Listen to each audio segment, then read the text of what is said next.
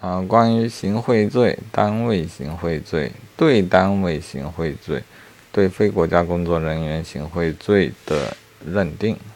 所谓单位行贿罪，主体是公司、企事业单位、机关团体。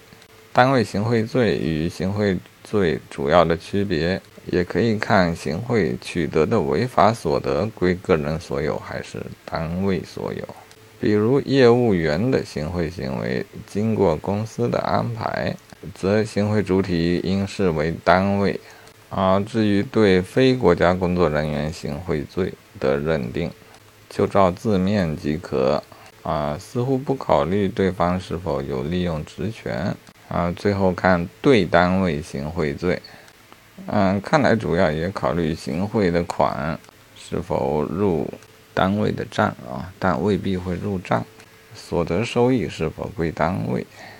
题目中的给院长和一堆副院长行贿，也不能构成对单位行贿，而是对个人行贿。